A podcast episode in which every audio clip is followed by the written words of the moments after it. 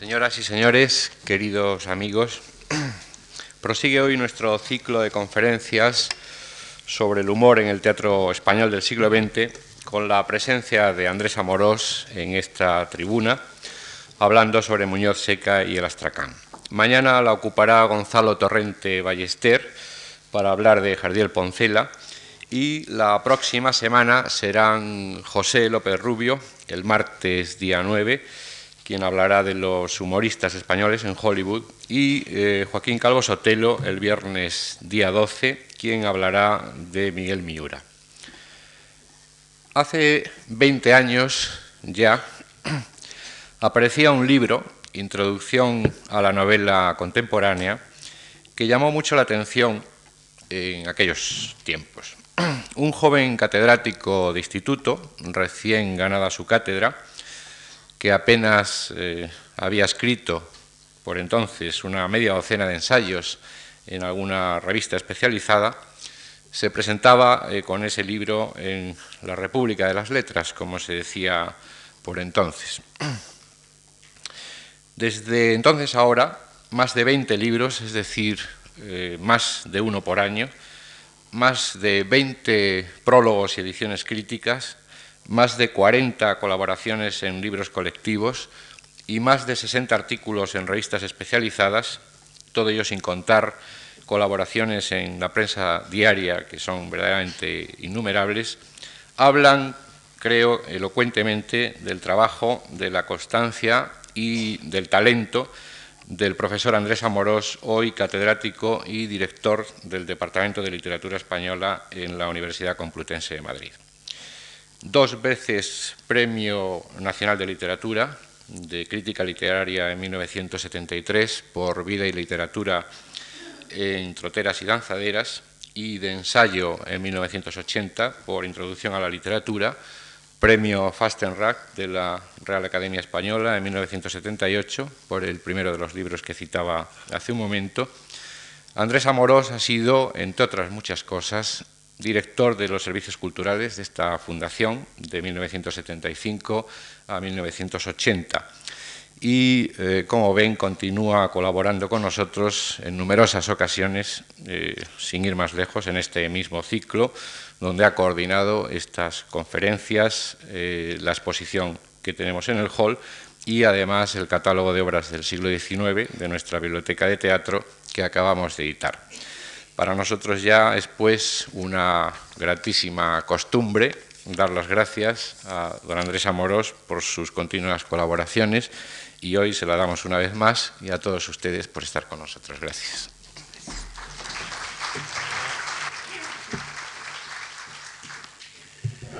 Bueno, muchas gracias, Antonio Gallego. Eh, ustedes habrán advertido sin duda que en esta casa tengo amigos, no cabe duda.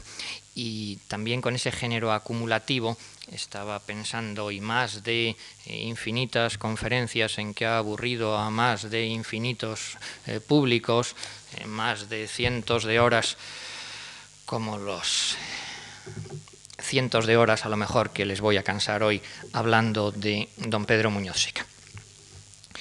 Ustedes saben que hay una razón, como se dice hoy con el barbarismo tan habitual, una razón coyuntural para hablar de Muñoz Seca, que es el cincuentenario de su muerte, de su asesinato. Eh, se cumplen ahora los 50 años de la muerte de Muñoz Seca, de la muerte también eh, de Federico García Lorca, de Unamuno, de Valle Inclán, eh, en ese funesto año de 1936. Por supuesto, mm, Muñoz Seca ha quedado un poco oscurecido al lado de alguno de estos eh, gigantes. Y esto es lógico, pero no es del todo justo sin desmesurar eh, su valor, creo que conviene no olvidar a un autor que fue verdaderamente importante en su momento, que llenó una etapa del teatro español y sobre todo eso a que tanto se aspira, ese adjetivo tan difícil y tan demagógicamente usado muchas veces, fue de verdad y sigue siendo un autor popular en el verdadero amplísimo sentido de la palabra. Pues bien, dejando al margen las comparaciones siempre tan odiosas, no se trata eh, de hacer una charla, una conferencia eh, con motivo del cincuentenario, no, sino de situar un poco a don Pedro Muñoz Seca dentro de esta línea del teatro de humor español del siglo XX, donde hay unos hitos muy claros, como son Arniches, Muñoz Seca, Jardiel, Miura y su generación. Antes de nada, lo que yo me preguntaría es, ¿por qué esta insuficiente estimación de don Pedro Muñoz Seca en los años recientes? Me parece a mí que se pueden dar una serie de explicaciones bastante sencillas. En primer lugar, por ser un autor de teatro. Ya esto alguna vez lo he comentado en esta misma cátedra, en esta misma sala. En general, los autores de teatro español pues, son menos estimados que los poetas o los narradores en cuanto a la posteridad. Sus obras, pasado el momento del estreno, se reducen pues, a ser unos eh, librillos, eh, cosas aparentemente de escaso valor, que solo quedan en algunas bibliotecas como estas, en casa de los coleccionistas, que son poco estudiadas. Incluso la crítica de teatro española, por supuesto, va muy por detrás de la crítica española de novela, de la crítica de poesía. Tenemos mucho menos tradición en este campo. Además, la obra de Muñoz Seca es muy amplia. Se habla de más de 300 títulos, muchos de ellos escritos en colaboración con otro autor, sobre todo con Pérez Fernández, con García Álvarez. Esto, que es en principio un mérito, o no lo es, como ustedes quieran, pero en todo caso lo que no cabe duda es que no favorece el estudio de Muñoz Seca, sino todo lo contrario. Hay que reconocer que aleja, en principio, a los posibles estudiosos e investigadores. Yo les diría, en fin, salvando todas las distancias y si quieren con la debida ironía que a don Pedro le hubiera gustado mucho, sin duda, que es un caso comparable al de Lope de Vega. ¿Quién puede presumir a fondo de conocer de verdad toda la obra de Muñoz Seca, salvo algún ilustre político actual que así lo pretende, los demás humildes mortales desde luego quedamos muy al margen de eso. Además, hay otro prejuicio que juega en contra de Muñoz Seca, y no solo de él, que es el prejuicio que existe contra los llamados géneros menores, es decir, contra lo cómico, contra lo popular. Esto es muy obvio, pero hay que insistir en ello siempre. Y el otro día mi admirado amigo Manolo Seco volvía a decirlo aquí a propósito de Arniches. En este país en concreto, donde somos tan serios, tan solemnes, hay siempre un prejuicio a favor de los presuntamente géneros importantes, de los géneros grandes. Esto es totalmente falso como principio, puede ser verdad en un caso concreto. Quiero decir, una tragedia mala es siempre muchísimo peor que un sainete bueno y además es mucho más aburrida. Por supuesto, don Pedro Muñoz Seca se inscribe en una línea de teatro, si quieren, entre comillas, menor, de géneros menores, en el cual pues continúa Arniches y el sainete, pero continúa, perdonen también, no quiero hacer demagogia de ningún tipo, pero así es, al sainete de don Ramón de la Cruz y a los entremeses del siglo de oro, es decir, nada menos que a las obras cortas de Cervantes. Salvando todas las distancias de calidad, quiero decir que una obra corta, cómica y popular puede ser infinitamente mejor en todos los sentidos, más interesante histórica, sociológicamente, más divertida y más teatral que una pretendida tragedia neoclásica aburrida entonces nos puede gustar mucho más, y de hecho nos gusta más a lo mejor eh, la señorita de Trevélez, por no citar solo ejemplos de Muñoz Seca, o por supuesto nos gusta mucho más la venganza de Don Mendo y la corte del faraón que tantas ifigenias en Aulide y en Tauride como tenemos del siglo XVIII. Además hay otro problema que tuvo Muñoz Seca, la enemistad de una parte de la crítica en concreto del mayor crítico teatral de su tiempo. La crítica de teatro española del siglo XX, que es un tema todavía muy por estudiar, pero tiene indudablemente una figura que es Enrique Díez Canedo.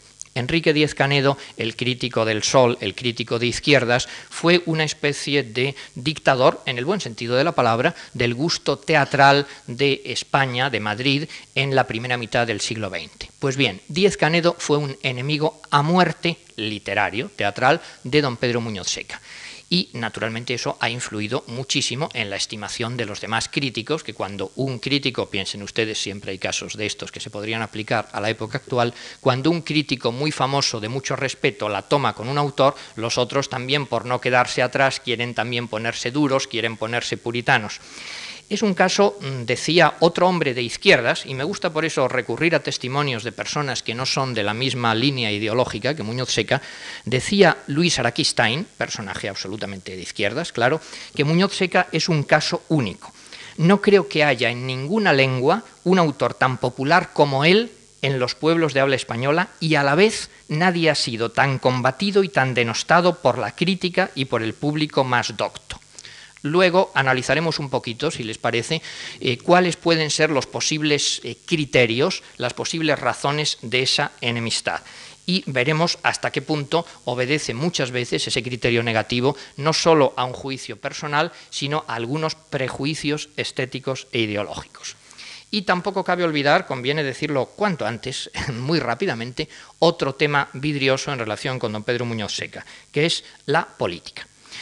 Efectivamente, Muñoz Seca fue un hombre de derechas, desde luego, y en su teatro se advierte. Y además, en su teatro de la época de la República, defiende unas ideas de derechas a las que tiene, perdonen, a él le gustarían estas cosas, perfecto derecho a ser de derechas y a defenderlas. Es decir, que el hecho de haber sido asesinado Muñoz Seca exactamente igual que Federico García Lorca son dos hechos absolutamente lamentables, siendo de autores de tendencia, digamos, ideológica distinta y asesinados, podríamos decir, por los dos bandos, que no tienen ni la menor justificación, ni literaria, ni estética, ni teatral, ni humana, ni ideológica, ni política, que son dos monstruosidades, esos dos asesinatos, y que eso no debe en absoluto nublar nuestra estimación, sea cual sea, de García Lorca y de Muñoz Seca. Quiero decir, tan absurdo, tan ridículo es el no haber podido hablar, quizá en un momento, el que estuvieran prohibidas en un momento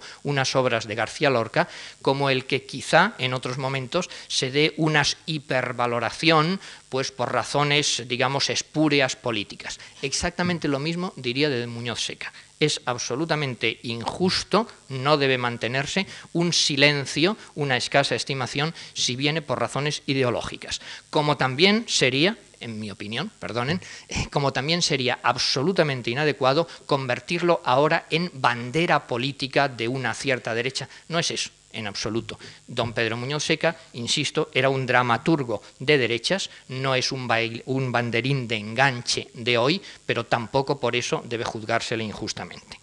Si superamos todos esos prejuicios, el teatro de Muñoz Seca, como el de otros muchos autores españoles, debería ser estudiado mucho más pormenorizadamente. Quizá alguno de ustedes recuerda una charla que di eh, hace un año en esta casa, en circunstancia similar, donde examinaba una serie de capítulos que habría que estudiar. Si quieren, apliquemos más o menos lo mismo a don Pedro Muñoz Seca. Temas que habría que estudiar, o si quieren dicho más modestamente, temas que yo, como ejemplo que me pongo, que yo desconozco en gran medida que tendría yo que estudiar y me parece que unas cuantas personas más. En primer lugar, la biografía. Por supuesto, hay pocos estudios. Básicamente, la fuente es un libro de José Montero Alonso, muy respetable, que se titula Pedro Muñoz Seca, Vida, Ingenio y Asesinato de un comediógrafo español, publicado en Madrid por Ediciones Españolas, año 1939. Fíjense la cercanía al asesinato, a la circunstancia histórica.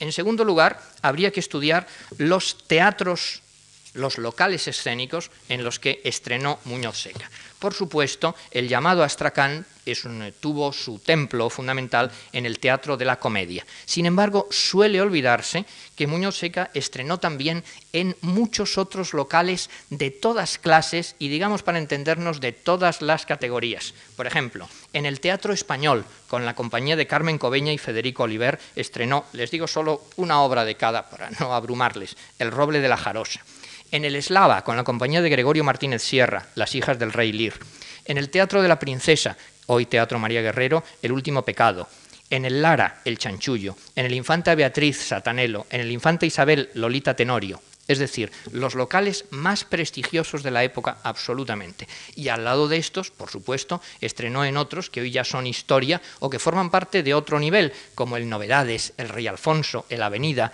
el Apolo, el Trianon Palace, el Price y habría que estudiar hasta qué punto sus obras responden en su diversidad a esos locales, al gusto predominante en el espectador de cada uno de esos sitios.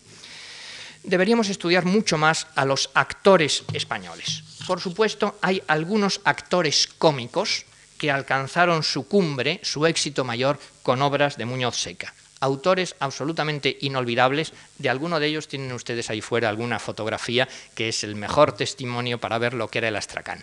Por supuesto, triunfaron con Muñoz Seca Bonafé, Casimiro Hortas, Somoza, Riquelme, Azaña, Guadalupe Muñoz San Pedro, Guadita, Aurora Redondo y Valeriano León. Esto es más o menos conocido. Pero en cambio, lo que quizá no se recuerda tanto es las actuaciones de otros actores en obras de Muñoz Seca. Otros actores que han pasado, digamos, a la historia habitual, tan simplificada de nuestro teatro, digamos, en otro nivel. Por ejemplo, no se suele recordar que le estrenó a Muñoz Seca Margarita Sirgu con Emilio Tuiller, El Milagro del Santo y Lolita Tenorio. María Guerrero, que estrenó El Último Pecado, El Condado de Mairena. Ernesto Vilches con María Palou, El Marido de la Engracia. Juan Espantaleón, José Isbert, Manuel Dicenta, Catalina Bárcena, Isabel Garcés, Borrás, Milagros Leal, Salvador Soler, Soler Marí, Leocadia Alba, Hortensia Gelabert, Manuel Collado, Josefina Blanco, la mujer de Valle Inclán, Enrique Guitar, Melgares, Mercedes Muñoz San Pedro, Mariano Asquerino.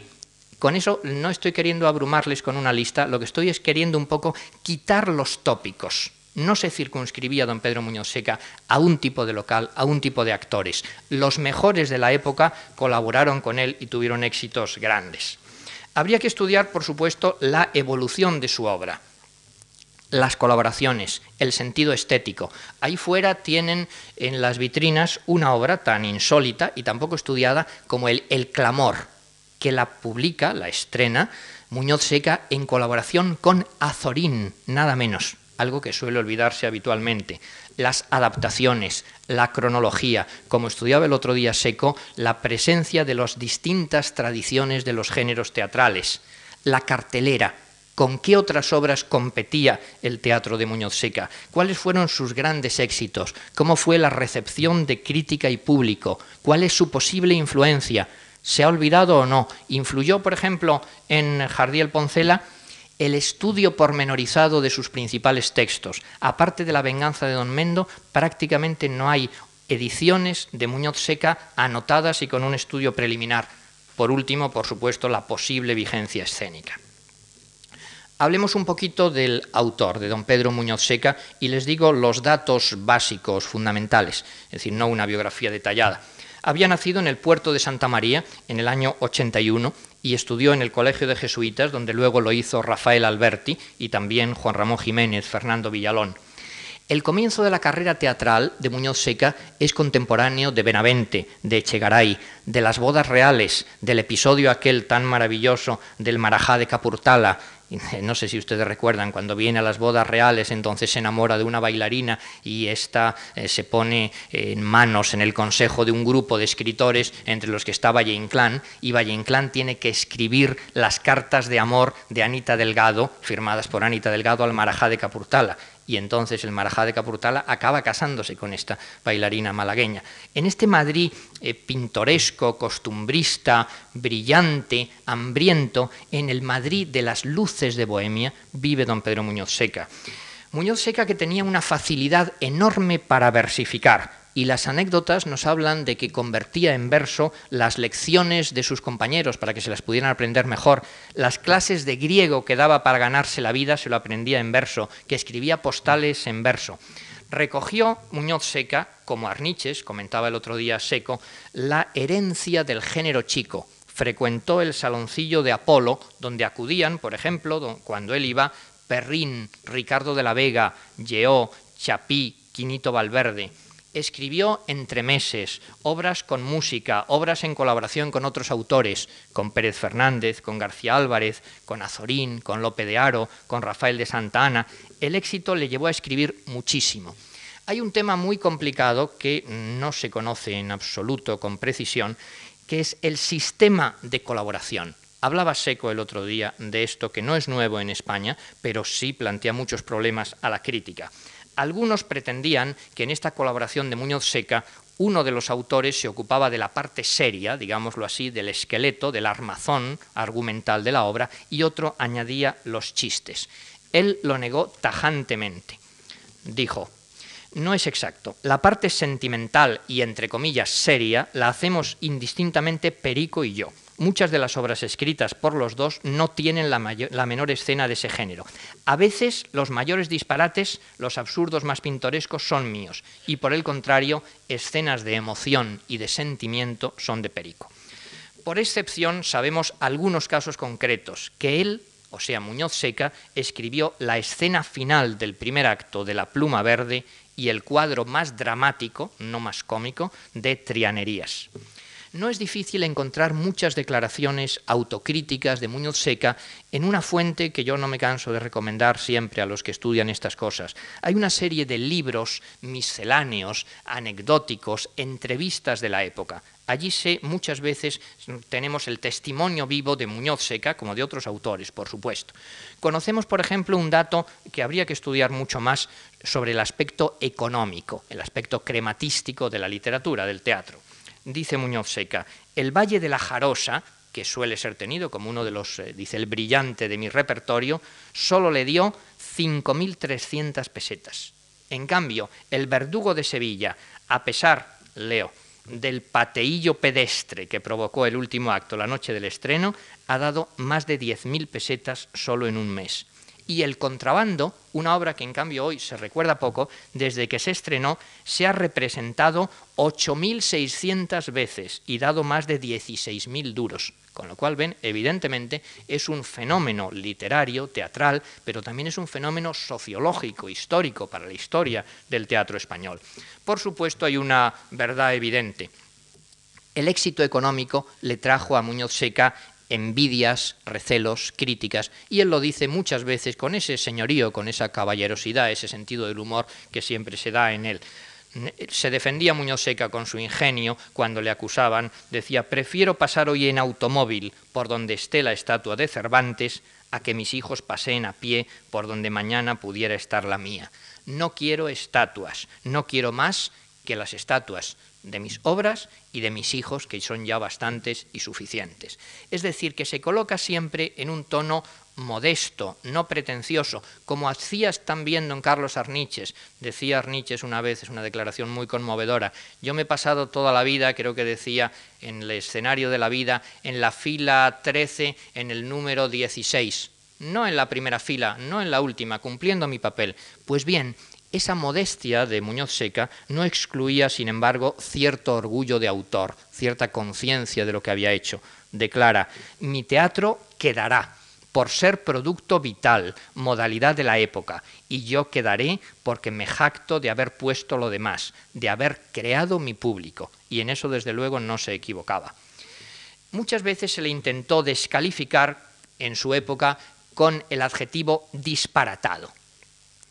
Él se defendía, eh, pero activamente pasando al ataque, diciendo que, por supuesto, dentro de lo cómico, los disparates me encantan. Yo soy capaz de hacer una comedia, a veces se me ocurren cosas que las desecho porque me da miedo, temo que un día me tiren las butacas, pero son cosas de una gracia, y le preocupaba sobre todo el juicio del público, no el juicio de la crítica. Por eso tenemos eh, constancia de que asistía a los ensayos y que, por supuesto, cuando hoy se hacen, en fin, esas polémicas muchas veces tan desquiciadas, tan ignorantes sobre la realidad de lo que es el teatro vivo, aprovechaba los ensayos para retocar los textos, naturalmente. El texto teatral no es algo fijo, definitivo para siempre, sino que en el ensayo es cuando adquiere su virtualidad escénica. Decía Muñoz Seca, si mi familia me riñe por un chiste demasiado absurdo, nunca lo quito. En cambio, si mi hermano me lo indica, arreglo la pesadez de una obra porque en los ensayos se alarga y arrastra. Si ve que es aburrido, lo cambia. Si le dicen que es disparatado, pero que funciona teatralmente, no lo cambia en absoluto. Disparatado, inverosímil. Bueno, no les quiero hacer largas disquisiciones teóricas pedantes, pero eh, ¿cómo desde el punto de vista actual podemos calificar de un error el llamado disparate? qué sería lo verosímil, qué sería lo razonable, lo inverosímil, lo disparatado, cuando ha triunfado en el mundo el teatro del absurdo, o simplemente eh, nuestro concepto del disparate y de lo verosímil no habrá cambiado después de lo que quieran, la bomba atómica, tantas cosas que han pasado en el mundo. Es decir, que criticar hoy todavía a Muñoz Seca por disparatado, eh, francamente sería un disparate. La figura teatral de Muñoz Seca estuvo unida a un supuesto género cómico, el astracán. ¿Qué significa básicamente, según la crítica de la época? Hablan de abultamiento, deformación, exageración de la realidad a la que se retuerce y descoyunta para mayor efecto cómico. Eso es, digamos, la definición eh, habitual de entonces. Y es curioso porque la crítica de entonces le censura, eh, da gusto, en fin, ver cómo la crítica mete la pata, porque nosotros también la metemos, pero así nos quedamos tranquilos. Cómo la crítica le censuró en su momento abandonar el camino de los Álvarez Quintero para seguir el camino de Arniches. Fíjense qué curioso. Resulta que el disparatado en su momento y el que no valía la pena era don Carlos Arniches, que precisamente hoy, recuerden la conferencia de Seco, por supuesto, es una de las más grandes figuras del teatro español de todos los tiempos. Pues bien, el astracán, Muñoz Seca negó esa etiqueta esa palabra que no sabemos bien, además, de dónde viene. Probablemente de un chiste de la época, como la psicalipsis, ¿se acuerdan? Esto es el apocalipsis, dijo uno, un poco analfabeto, se convirtió, eso es la psicalisi, el astracán. ¿Por qué? Decía Muñoz Seca, yo no soy el inventor, no sé lo que significa esa palabra ni quién la trajo. No conozco más astracán que lo que está en los geógrafos y lo que ciertos comisionistas llevan en el cuello de sus gabanes es una de tantas inculpaciones como me hacen por lo que gano, porque triunfo. Si no ganase, ya no preocuparían mis éxitos. ¿Cuáles son las, eh, principales, eh, los principales reproches que hace la crítica, digamos, contemporánea importante a Muñoz Seca y a Lastracán? Hay una serie de juicios de valor, por ejemplo, en la obra de mi admirado colega y amigo Francisco Ruiz Ramón, basados en un reparo estético fundamental. Dice, el Astracán, el teatro de Muñoz Seca, es literatura sobre la literatura, no sobre la vida. Dice, opera sobre una materia prima que ya no es la realidad, sino la teatralización previa de esa realidad. Bien, eso es relativamente aceptable, pero cabría pensar que eso en concreto no basta para descalificar una obra. Si me permiten una broma, la obra entera absolutamente admirable de Borges, y no estoy comparándolo con Muñoz Seca, desde luego, no es literatura sobre literatura y no sobre la vida. ¿Basta eso para criticarla de algún modo? En absoluto, eso es un reparo estético, más bien es un prejuicio que no nos sirve de mucho para entender una obra concreta. He aludido ya a la oposición permanente de Enrique Díez Canedo, y con todo el respeto, porque ya les he dicho que Díez Canedo es el gran crítico de nuestro tiempo, del siglo XX. Él se opone al teatro de Muñoz Seca. Es para toda persona que estudie el teatro español contemporáneo es absolutamente fundamental el estudiar la recopilación de las críticas de Díez Canedo en el volumen Artículos de crítica teatral. Pues bien, me las he estado leyendo todas y haciendo una especie de eh, máximo como un divisor o mínimo como un múltiplo, yo no sé, con eso me armo unos líos tremendo, de eh, los reparos básicos que se repiten de una crítica a otra. Y salvando hallazgos concretos, como por ejemplo eh, Los extremeños se tocan, que lo defendió mucho, o Don Mendo, por supuesto, en general lo critica de acuerdo con unos criterios, en fin, un tanto discutibles. Dice, por ejemplo, Díez Canedo, ¿puede enfadarse legítimamente el que se ha reído tanto en una obra de Muñoz Seca? Y contesta el crítico, puede y debe enfadarse contra sí mismo y, contra los que le han hecho reír con chistes insustanciales que solo remueven bajos fondos. Bueno, ¿qué hay detrás de esas frases? Pues yo diría el prejuicio de la seriedad.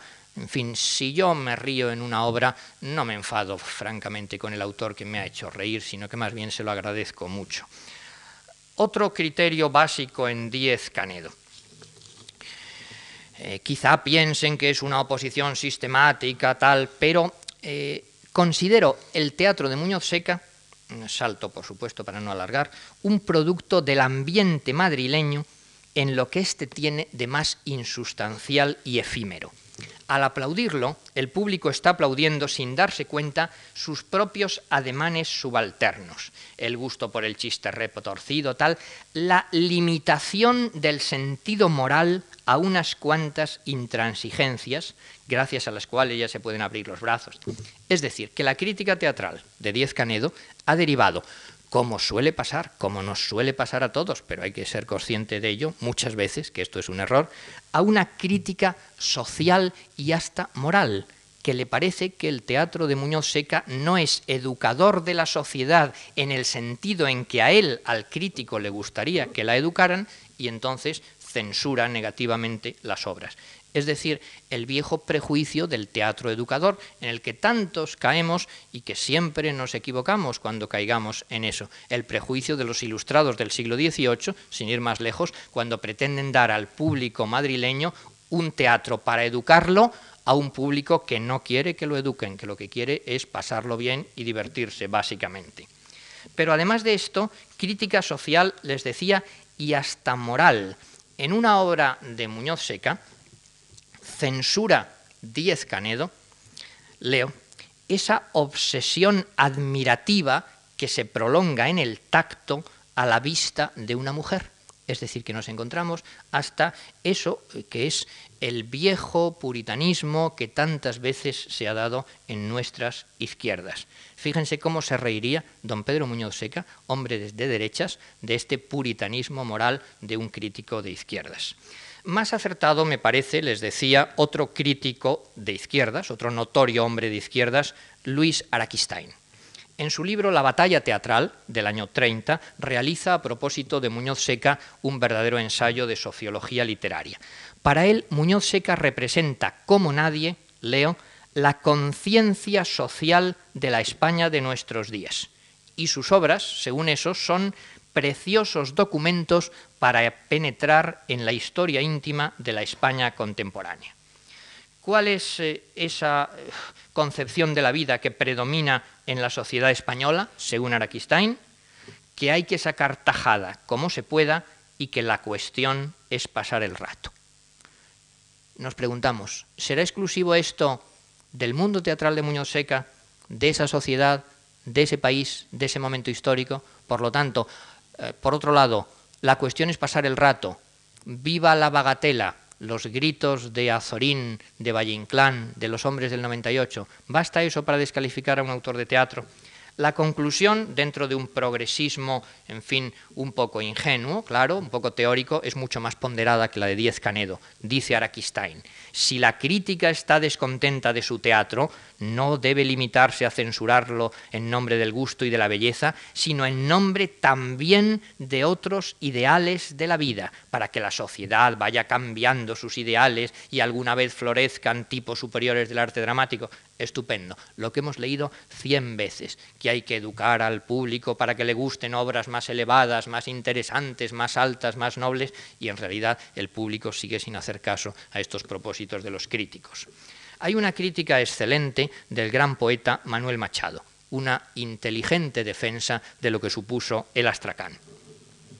Dice Manuel Machado, atreverse a lo bufo, esto es una palabra que se usaba también para descalificar el astracán, aunque venía de los bufos de Arderius, una tradición hoy muy venerable, decía, atreverse a lo bufo no es atentar a nada, no es osar a cosa respetable, no es pretender la alta estimación de nadie, no hay derecho ninguno a vituperar a los que lo cultivan, ni a pedirles cuenta de ambiciones que no tienen.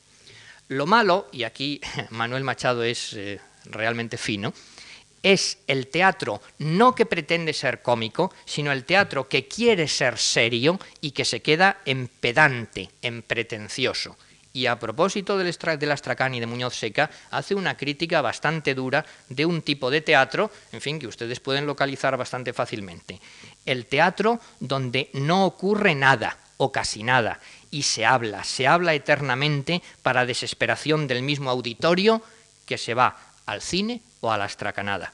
Un teatro, dice, sigo con la cita de Manuel Machado, un teatro con amantes que no hacen el amor, con enemigos que no se matan, un teatro sin sentimientos, sin hechos, sin dramas, un teatro verbalista, abrumadoramente literario, sin pasión, sin movimiento, sin amores, sin muerte y sin vida.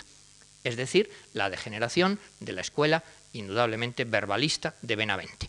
Así como me Pérez de Ayala defendía a Arniches frente a Benavente, está defendiendo Manuel Machado la vigencia estética y el respeto que debe merecer una obra pretendida y directamente cómica, sin más. La conclusión de Manuel Machado me parece de una lógica aplastante a partir de un, digamos, discreto escepticismo sin prejuicios. Atreverse a decir una gansada para que la gente se ría no tiene la menor importancia, en el sentido malo de la palabra. En cambio, pretender decir una sentencia y resultar con un camelo o con una vulgaridad tiene la peor de las sanciones, el ridículo más triste y más lamentable. En definitiva, dice Manuel Machado, el astracán pasará a ocupar el puesto que le corresponde en el teatro donde caben todos los géneros, excepto uno solo, el género falso, el verdadero astracán de luto, mucho más detestable y deleznable que el alegre. Eso me parece una frase especialmente sabia en su sencillez. En el teatro caben todos los géneros, diría Perogrullo con una condición mínima, que sean teatro, es decir, que se sostengan sobre un escenario, que logren pasar esa difícil barrera o frontera de las candilejas, que conecten con el público, que atraigan a unos espectadores. Y eso, desde luego, el teatro de Muñoz Seca lo conseguía sin duda ninguna. Varias obras suyas alcanzaron grandes éxitos. Fúcar 21, La Oca, El Verdugo de Sevilla, Lolita Tenorio, El Rayo, La Pluma Verde, Un drama de Calderón, La Tela, etc pero entre todas hay una que destaca claramente, que es La venganza de Don Mendo. Y quería dedicar, mm, con un poco más de calma, he ido bastante rápido, para tener un poquito de tiempo para analizar un poquito La venganza de Don Mendo. Me parece que esta es una obra verdaderamente excepcional en la historia de nuestro teatro. En primer lugar, muy pocas obras en toda la historia del teatro español han alcanzado tal número de representaciones. Si vemos las listas que se han dado, pues están, eh, por supuesto, eh, el Tenorio, en primer lugar, eh, Fuente Ovejuna, el alcalde de Zalamea, la venganza de Don Mendo, la corte del faraón. Esto nos guste o no, y debe gustarnos, no tiene por qué no gustarnos, es un hecho indudable y un hecho de historia del teatro y de sociología del teatro. Pero además la venganza de Don Mendo comparte con el Tenorio una circunstancia verdaderamente insólita, la perduración de muchos fragmentos en la memoria popular. El público español, desde su estreno, se ha sabido trozos de memoria del Tenorio de la venganza de Don Mendo. ¿Eso es deleznable? Bueno, pregúntenselo ustedes a cualquier autor. El mismo Manuel Machado contaba una vez que su mayor gloria literaria es cuando fue un día a un tablao flamenco, oyó cantar una canción, un poema suyo, y cuando preguntó de quién es esto, le dijeron, no, esto es del pueblo, esto no lo ha escrito nadie. Esa asimilación popular, que es también lo que ha estudiado tan finamente Manuel Seco a propósito de Arniches, cómo Arniches no se inventa el madrileñismo, ni tampoco lo copia, sino que inventa a partir de unos moldes preexistentes y lo hace tan bien que el pueblo acepta lo que él ha inventado y que se produce esa osmosis, esa confusión, esa unión verdaderamente misteriosa entre creador y público. Eso se ha producido en la venganza de Dormendo. Pues bien, eh, sea cual sea nuestro juicio estético, estos son hechos incontrovertibles y habría que preguntarse, ¿por qué ha fascinado de tal modo la venganza de Don Mendo al público hispano. Qué misterioso atractivo posee esta obra para que muchísima gente se sepa tiradas de versos de memoria. Les recuerdo algunos datos. La venganza de Don Mendo se estrenó en el Teatro de la Comedia el 20 de diciembre de 1918. El empresario de ese teatro era don Tirso Escudero, y en el reparto estaban como don Mendo, Juan Bonafé, don Nuño, Juan Espantaleón, Azofaifa, Adela Carboné, la marquesa de Tarrasa, la joven marquesa de Tarrasa entonces, Aurora Redondo, y Bertoldino y Froilán, Mariano Asquerino. Los figurines los dibujó Doi o Dua. Ahí fuera los tienen reproducidos, muy bonitos. Y las escenografías, Bancas y Amorós, pero yo todavía no era. Para la danza oriental del tercer acto colaboró entonces un joven maestro, el maestro Moreno Torroba. La venganza de Don para entenderla adecuadamente, hay que situarla, desde luego, en el mundo de la parodia. Es un género que entonces poseía un arraigo popular enorme y que está en la base, como ha demostrado Alonso Zamora Vicente, nada menos que del esperpento de Valle Inclán. Lo curioso es que la parodia está tan bien hecha en La venganza de Don Mendo que hubo críticos, autores, actores, que se enfadaron de la obra por tomarla absolutamente en serio, que se indignaron, por ejemplo, Ruiz Tatay, de las partes cómicas, decía, se indignó de lo cómico, es decir, de todo, diciendo, una verdadera pena, este hombre ha destrozado una estupenda obra en verso, ha podido hacer un gran drama y no lo ha hecho por supuesto, no entendía que no ha hecho un drama ocasional que hubiera pasado, sino todo lo contrario, la parodia de un drama que ha quedado para siempre. La parodia actúa siempre sobre un modelo, deformándolo cómicamente. Por ejemplo, les cito algunos casos de obras famosas entonces y la parodia a que dan lugar de los títulos. La bofetada se convierte en el mojicón. Dos fanatismos en dos cataclismos la pasionaria en la sanguinaria, Termidor en Timador, Carmen en la Carmela, Tosca en la Fosca, la balada de la luz en el balido del Zulú, la bohemia en la golfemia, Curro Vargas en Churro Bragas, Sansón y Dalila en Simón es un lila, etc. Ese es un mundo entonces frecuente, aceptado, popular, que está en el mundillo teatral madrileño de la época.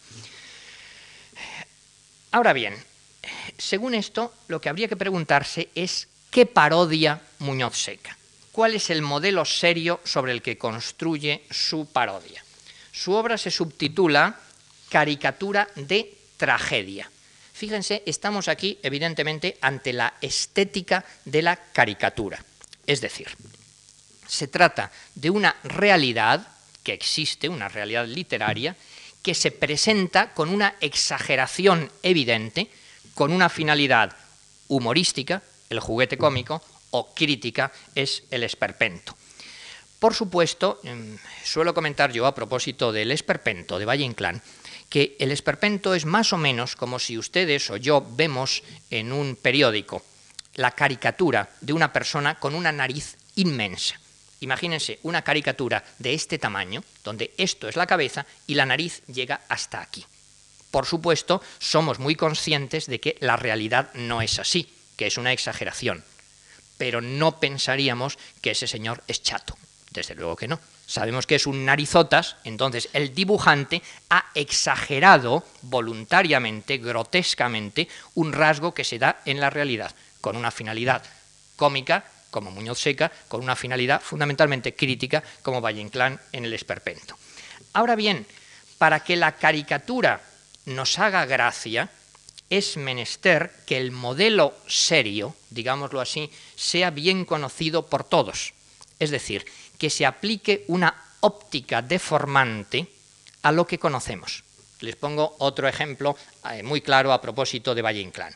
Dice Valle Inclán eh, que en Luces de Bohemia los héroes clásicos se han ido a pasear delante de los espejos cóncavos y convexos de la calle del Gato. Bien, en esos espejos cóncavos y convexos, espejos deformantes, yo me paseo por delante y podemos hacerlo todavía. Saben que está al lado del Teatro Español de la Plaza de Santa Ana, donde en un bar cuya especialidad son las patatas bravas. ese es el bar donde Valle los vio y los han repuesto. Si ustedes van allí, en la calle del Gato, es decir, en la calle del poeta Álvarez Gato, y se ven en esos espejos cóncavos y convexos, verán una especie de monstruo, pongamos que soy yo, para no ofenderles a ustedes. Yo me veo como un monstruo inmensamente gordo o terriblemente delgado. Pero claro, a mí los monstruos no me interesan demasiado, quiero decir, ya conozco bastantes en la vida, la vida amistosa y de relación y profesional, los colegas me proporcionan muchos ejemplos. Lo terrible es que ese monstruo soy yo, es decir, que me reconozco a mí mismo. Si no me reconociera, digo, bueno, un pobre monstruo que anda por ahí suelto, uno más. Lo malo es que soy yo monstruoso. Dicho un poquito más seriamente, la parodia aplica una óptica deformante sobre algo que conocemos bien, sobre el ámbito de lo consabido. Parodiar algo que no conozco no tendría ninguna gracia. O como diría un autor de Astracán, supongo que Muñoz Seca diría algo así, como que una caricatura de los lapones nos dejaría muy fríos a todos. Entonces, ¿de quién se venga don Mendo? Ese es el problema estético fundamental. Y la pregunta no es tan obvia como parece a primera vista, porque si leemos las críticas observaremos que hay respuestas totalmente distintas. Unos dicen que si del teatro clásico, que si del teatro romántico, que no se sabe bien. Me parece a mí, en fin, modestamente creo que yo lo veo bastante claro, que la parodia de Muñoz Seca en Don Mendo apunta a cuatro objetivos concretos. En primer lugar, antes de nada, a lo que él tiene más cercano, por supuesto. Siempre nos reímos del prójimo, no del ajeno. Comprenderán que para reírme yo, no sé, del conde duque de Olivares, pues me hace mucha más gracia reírme de un político de hoy, obviamente. Nos reímos de lo próximo, es decir, en primer lugar, del drama poético modernista. En segundo lugar, del drama romántico. En tercer lugar, de la comedia clásica del siglo de oro. En cuarto lugar, de la tragedia, de los tópicos de la tragedia en general. Y esto de la tragedia en general, aunque lo diga el propio Muñoz Seca en el subtítulo, es desde luego lo menos importante de los cuatro. Por otro lado, son cosas que van naturalmente en un mismo sentido. Dicho de otra manera, que la ironía de Muñoz Seca lo que está atacando es rasgos comunes de todo un tipo de teatro, de unos géneros dramáticos que se continúan a lo largo de los siglos y que por eso el espectador español los conoce, yo diría incluso aún antes de haber pisado el teatro porque son algo que forma parte de nuestra atmósfera cultural, sin más. Y por supuesto, no hace falta añadir que la burla de Muñoz Seca no apunta a las primeras figuras, digámoslo así, sino a los seguidores que repiten miméticamente las características de un género. Pues bien, viene con esto la, última parte de esta charla y todavía, aunque les parezca mentira, la más aburrida. ¿En qué consisten estos rasgos concretos que parodia Muñoz Seca. Les he dicho, en primer lugar, caricatura del drama poético modernista. ¿En qué se advierte esto? En que aparecen juglares y trovas y trovadores misteriosos, en que imita absolutamente en las acotaciones escénicas cosas que eran frecuentes en el llamado teatro poético de la época.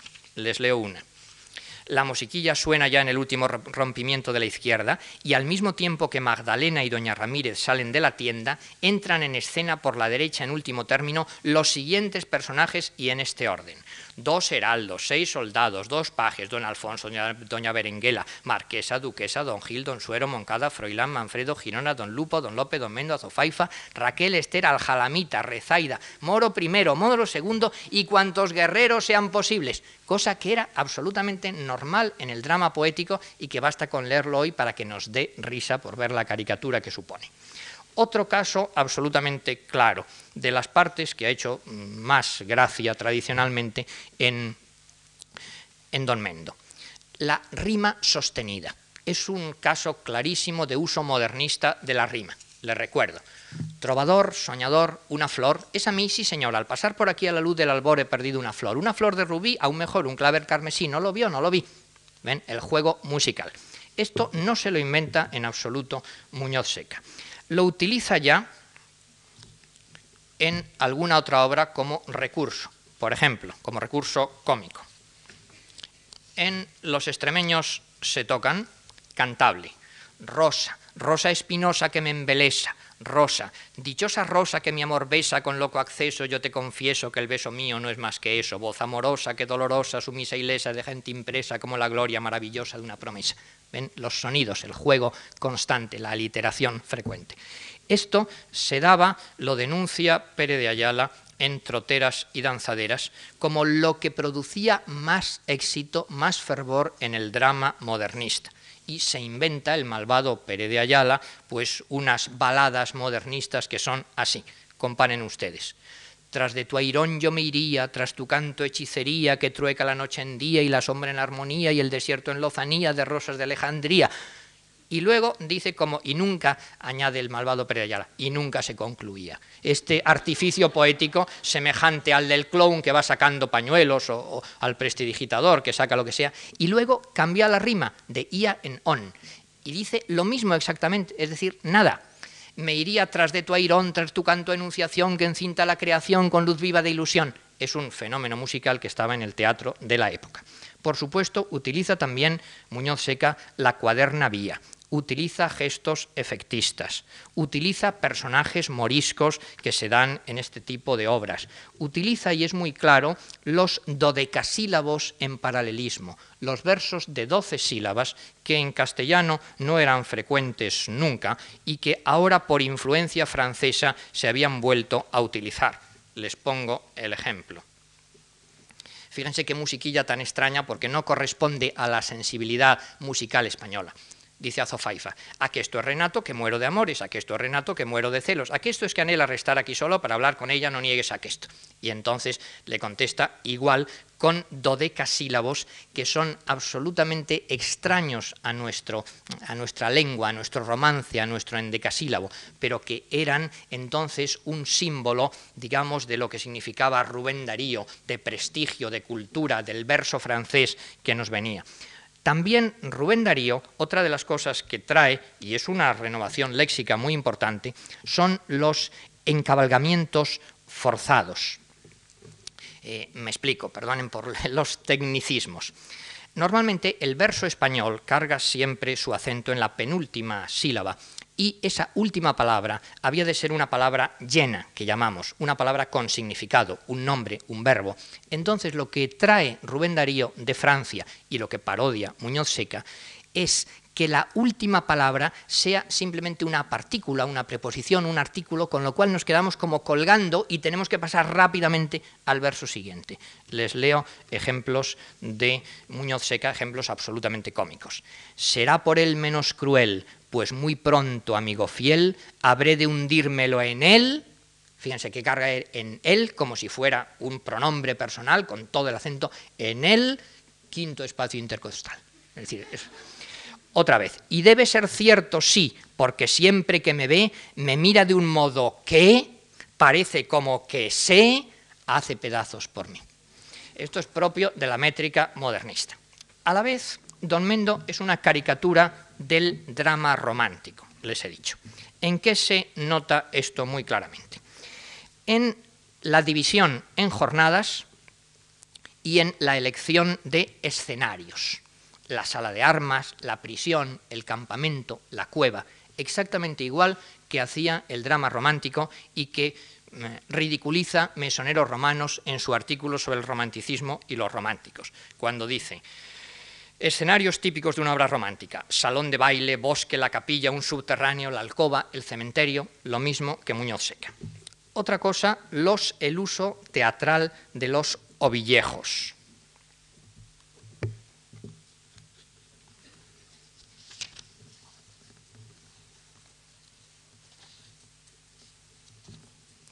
¿Quién se acerca inoportuno? Uno. ¿Sabe qué suerte le cabe? ¿Qué sabe? ¿Y qué le impulsó a subir? Reñir. Dijo reñir o morir, reñir y metar si cabe, etc. Ese juego eh, musical. ¿Cuál es el modelo de esto? Ustedes lo recordarán sin duda. ¿Me das pues tu asentimiento? Consiento. ¿Complácesme de ese modo? En todo. Pues te velaré hasta el día. Sí, Mejía, páguete el cielo, alma mía, eh, satisfacción tan entera. La famosa escena de los ovillejos de el don Juan Tenorio. Escenas de amor. En La venganza de Don Mendo,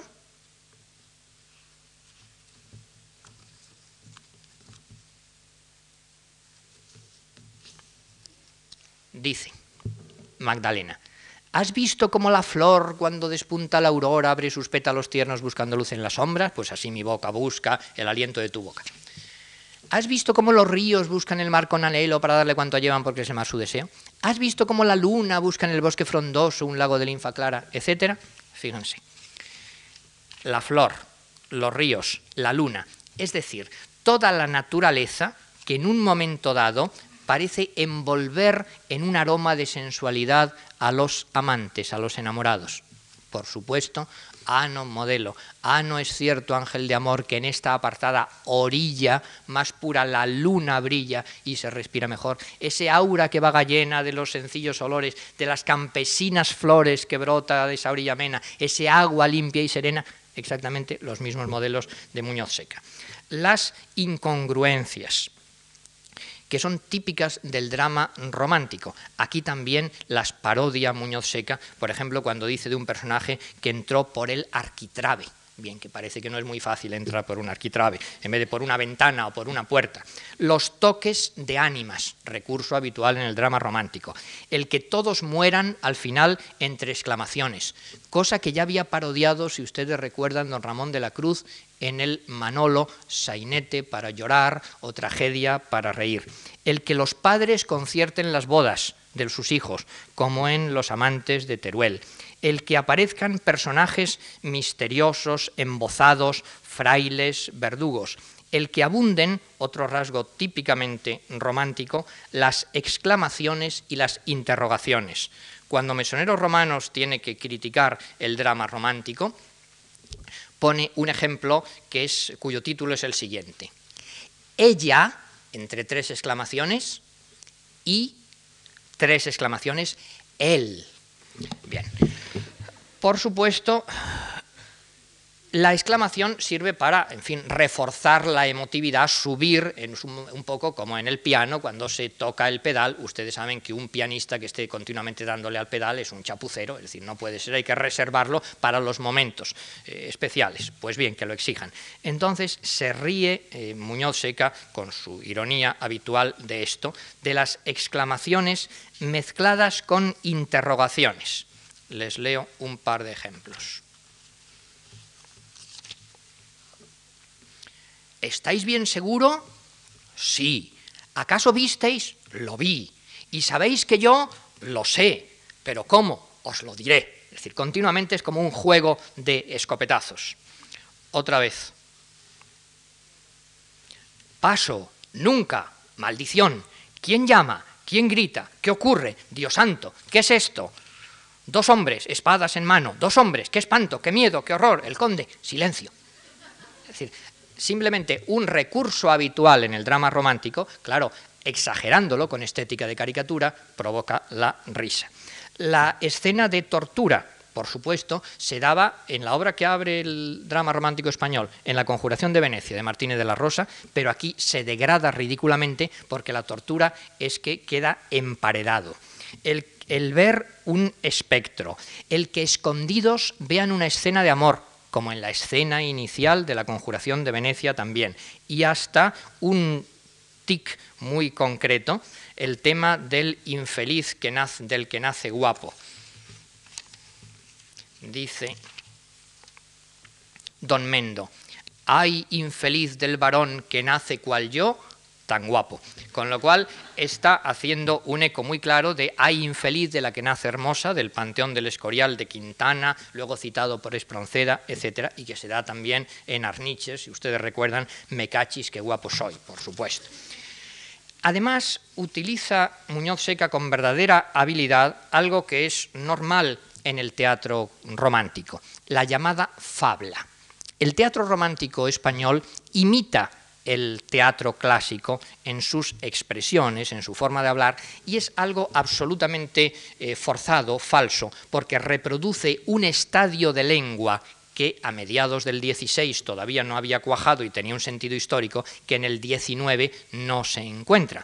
Entonces, por ejemplo, los infinitivos con yo, los demostrativos aqueste. Les pongo solamente un ejemplo de la fabla que se da en el teatro romántico y que se da en Muñoz Seca.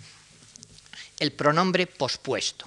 Esto era normal en el teatro clásico. Lo imita falsamente el drama romántico. Y dice don Pedro Muñoz Seca, ¿es que tan mal expreséme, doncel, que no comprendióme?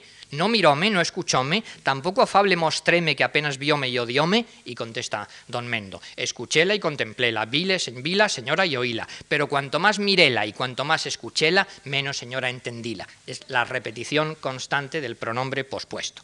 Los anacronismos, claro. El drama romántico español no le interesa en absoluto la historia desde el punto de vista científico. Si ustedes recuerdan, ejemplo muy concreto.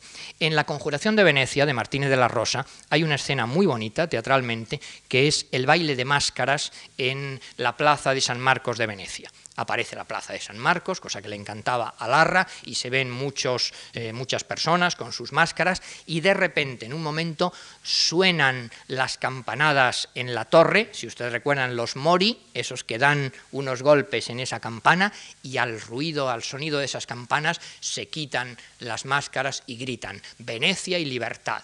Cosen grito, dice Larra, que encontró un eco muy grande en el corazón de todos los españoles. Venecia y libertad. Pues bien, todo esto es muy bonito, lo que pasa es que en la época de la conjuración de Venecia ese reloj no existía. Con lo cual, en fin, cuando se estudia históricamente es un anacronismo absoluto. Pues bien, eh, Muñoz Seca utiliza constantemente el paso de un ambiente histórico medieval a referencias actuales de aquel momento que producen un efecto de anacronismo. Habla del relicario, de Adiós Ninón, de la rumba, de la huelga de brazos caídos, de qué tienes en la mirada.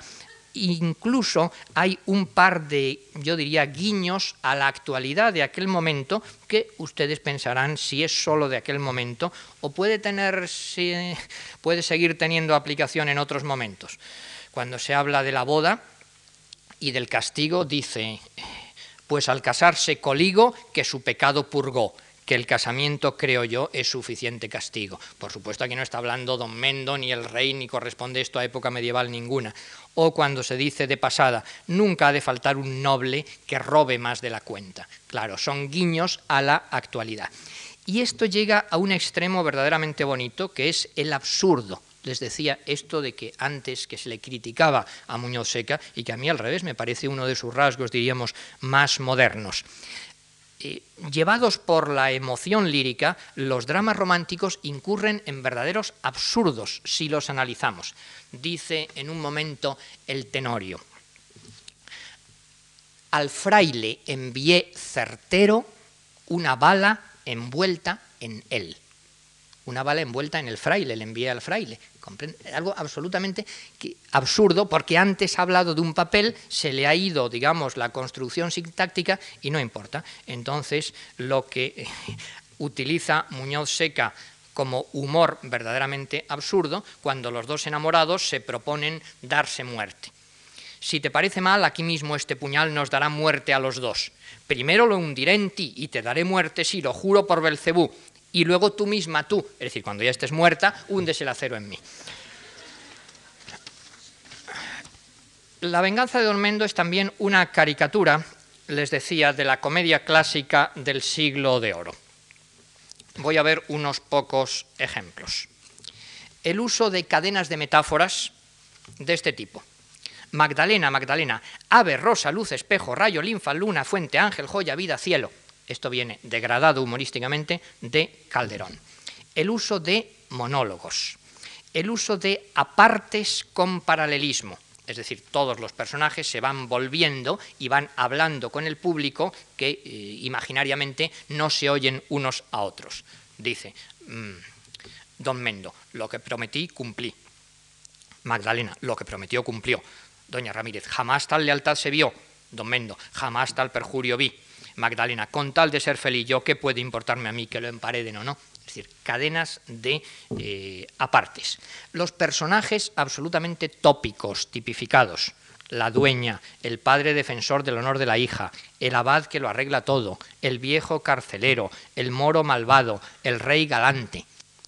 Los finales de actos rotundos, que cerca está la venganza, la venganza de don Mendo el honor que se lava con la sangre, por supuesto. Fíjense que ahora en Madrid tenemos el médico de su honra. Pues bien, dice Muñoz Seca, la sangre de veinte toros, pídeme con recia voz que lave también con sangre la mancha de mi blasón. El tema que ha estudiado la crítica posterior a don Pedro Muñoz Seca, el tema de yo soy el que soy, tema fundamental para la dignidad del hombre del siglo de oro, que ya lo utiliza él humorísticamente, yo ya no soy el que era el tema del conjuro a los muertos, un tema clásico que viene en la literatura española por lo menos desde Juan de Mena, Lucano, Juan de Mena, Cervantes, se degrada aquí de esta forma. Alcalajá salujó, Belimajé talají, ¿es ella culpable? Y Nuño y Pero se levantan. Sí. ¿Debo perdonarla? Y otra vez, no. Esto es la parodia de algo absolutamente frecuente en el teatro español clásico el uso de romances, como Los Hermanos Quiñones, de don Lindo García, las relaciones de las que habla Lope en el arte nuevo de hacer comedias, por ejemplo, esta tan bonita de cazar aves con lumbre, que ya Lope de Vega defiende el que existan estas relaciones de un personaje que interrumpe la acción contando algo que ha pasado fuera y en medio de la penumbra, cuando al cabo se columbra que está cerca el verderol, se alumbra, se le deslumbra con la lumbre del farol. Queda el ave temblorosa, cautelosa, recelosa, y entonces, sin embarazo, se le atiza un estacazo, se le mata y a otra cosa.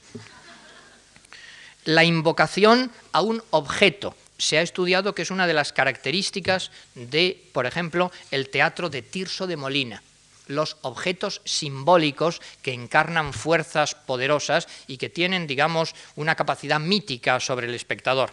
Dirá Muñoz Seca humorísticamente, puñal de puño de aluño, puñal de bruñido acero, orguño del puyanero que te forjó y te dio bruño. Las señales para reconocer al héroe, que desde cuándo vienen, fíjense, si quieren desde Aquiles, yo no lo sé, pero del teatro clásico español muy frecuentes, aquí degradadas en un lobanillo. Es decir, que hay toda una serie de procedimientos humorísticos en Don Mendo que significan esta degradación de toda una tradición culta clásica que los españoles habían conocido muy bien. Les resumo algunos. Los nombres significativos para los chistes, lo que se ha llamado el retruécano. Don Suero, los toros, los mansos de Jarama, Enos, aquí Enos de Pravia, nombres significativos el lenguaje con distintos niveles que se intercalan. En medio de lo enfático, mezclar lo coloquial. En medio de lo poético, mezclar lo científico. Por ejemplo, se habla en broma de que es braquicefalada, se habla de la trompa de Eustaquio. Los acentos regionales, el doble sentido de una palabra, aquí se usa muchísimo, con gran habilidad. Por ejemplo, clara, privado, valido, pendón, Magdalena, y esa cosa maravillosa del danzar que raro es, no repiten las judías, las judías que bailan no repiten. Es especialmente mm, brillante don Pedro Muñoz Seca en el uso de la rima. Por supuesto, rima aguda, rima también esdrújula. Esto no lo ha creado solamente en Don Mendo, le recuerdo algún otro ejemplo, incluso en la prosa. En la oca, un personaje dice, Mardita sea los zánganos camándulas y los cartílagos de los murciélagos, sujetarme a ese bípedo que lo descáscaro. ¿Mm? Y el otro le contesta, oiga, cuidado conmigo, ¿eh? que no soy mánquico. En Anacleto se divorcia no hay que esperar a mi niña, sabe Dios dónde andará la niña, como me, como me salió esportiva, estará en algún club náutico, gimnástico o pamplínico, de esos con mucho pollo acuático o atlético.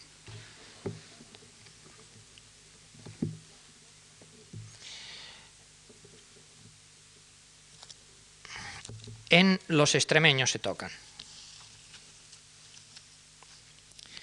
El amor es un bichito muy simpático que te deja melancólico y hepático, y lo mismo vuelve loco a un espasmódico que a un flemático. El amor es algo crónico y magnético que te deja hipogástrico y frenético, y lo mismo vuelve loco a un diplomático que a un aritmético. El uso de las esdrújulas, les decía. Por supuesto, los ejemplos más conocidos son los del Don Mendo. Mora en otro tiempo atlética y hoy enfermiza y escuálida, a quien la pasión frenética trocó de hermosa crisálida en mariposa sintética. Y el más popular, Siempre fuisteis enigmático y epigramático y ático, y gramático y simbólico, y aunque os escucho flemático, sabed que a mí lo hiperbólico no me resulta simpático. Siempre la rima esdrújula en castellano ha sido muy exagerada y, por ejemplo, en el tenorio modernista se usa ya esto como un, en fin, un rasgo cómico muy frecuente. Pero además es que Muñoz Seca utiliza con verdadero virtuosismo la rima eh, en eco, que dura porque perdura, son dignas del estro vuestro. La rima también creadora de palabras. Esto es absolutamente típico de Muñoz Seca. Ya en los extremeños se tocan, decía, yo nunca pierdo mi pose, mi chic, mi pose, mi chic, y que se rasque, y que se rasque a quien le pique. Es decir, el crear una palabra por necesidades de la rima. En Don Mendo tenemos pieces, rompido. No comprendo qué decís, será porque no querís falsidia, se suicidia. Déjame a solas pensar sentado en aqueste ripio sin querer participiar del dolor que participio. De trovas y de pasión, ayón. Juro y al jurar te ofrendo que los siglos en su atruendo, sin fe en vos ni en nadie fe, el consabido RIP, es decir, el RIP. Pero es, es posible, don Pero, que quien distraiga no haiga. Rima, por lo tanto, creadora de palabras. Rima forzada, sigüenza, sinvergüenza. Rima verbal, separar las palabras. Por ejemplo, quedo yo con mi tragedia mientras otros van al ara, al ara del altar, es decir, a casarse, pero también van al Lara, al Teatro Lara, una obra cómica.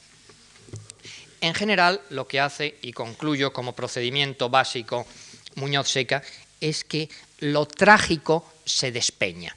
Yo diría que el procedimiento más repetido es que se crea un ambiente, un tono, una elevación de nivel y en un momento dado se pincha el globo, se destruye. ¿Cómo?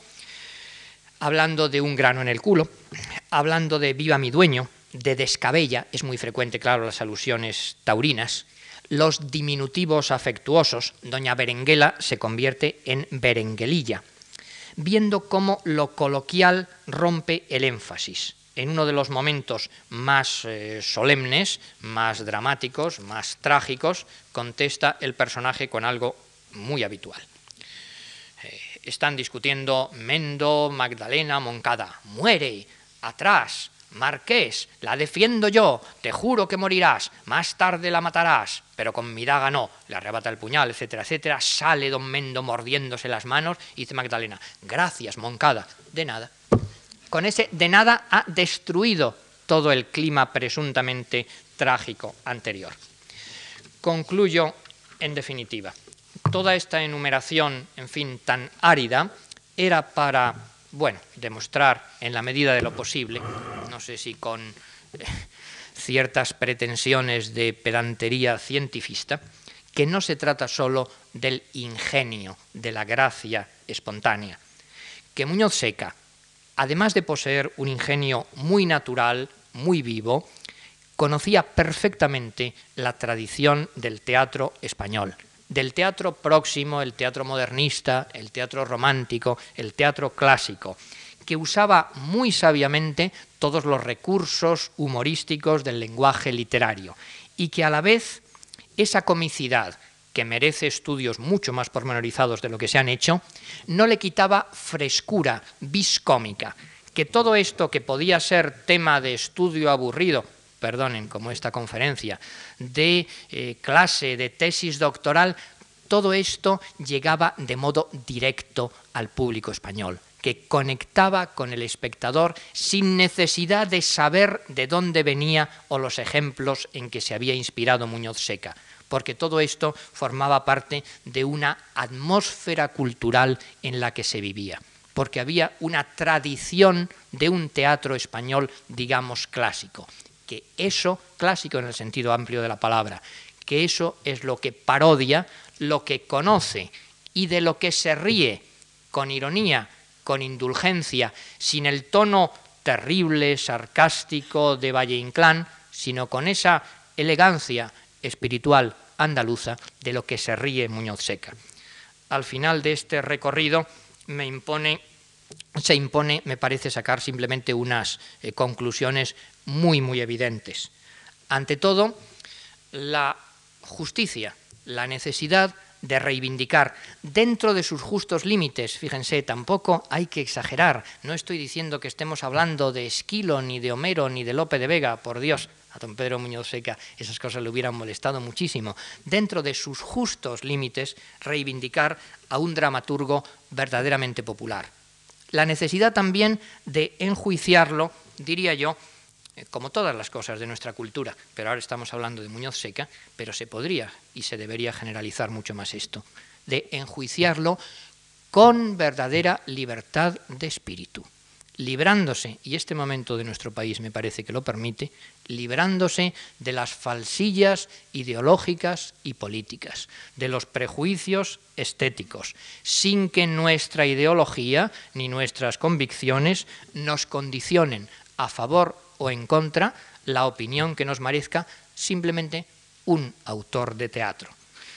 A mí me gusta siempre recordar una frase de un autor de teatro actual, mm, al que yo admiro y quiero mucho, Francisco Nieva. Francisco Nieva, uno de los autores, digamos, de más vanguardia, más vivos del teatro español actual. Dice Nieva que a él le gustan lo mismo Perrín y Palacios que Eric Satie. Por supuesto, en fin, yo, perdonen modestamente, comulgo con él. Me gustan Perrini Palacios y Eric Satie. Y me parece que las dos cosas no se excluyen, sino que se complementan. Que esa es la verdadera cultura. Que la verdadera cultura es una suma, no una resta. Que nos puede y nos debe gustar Muñoz Seca, a la vez que nos gusta, por razones muy distintas, Unamuno, Valle Inclán, García Lorca. Si nos gusta de verdad el teatro, debemos hacer nuestra, sin exclusivismos, sin prejuicios, toda nuestra tradición teatral. Y en este caso concreto, desde luego, sin prejuicio de ningún tipo, sin vergüenza de habernos reído, agradecerle a don Pedro Muñoz Seca muchos ratos inolvidables que nos ha hecho pasar. Muchas gracias.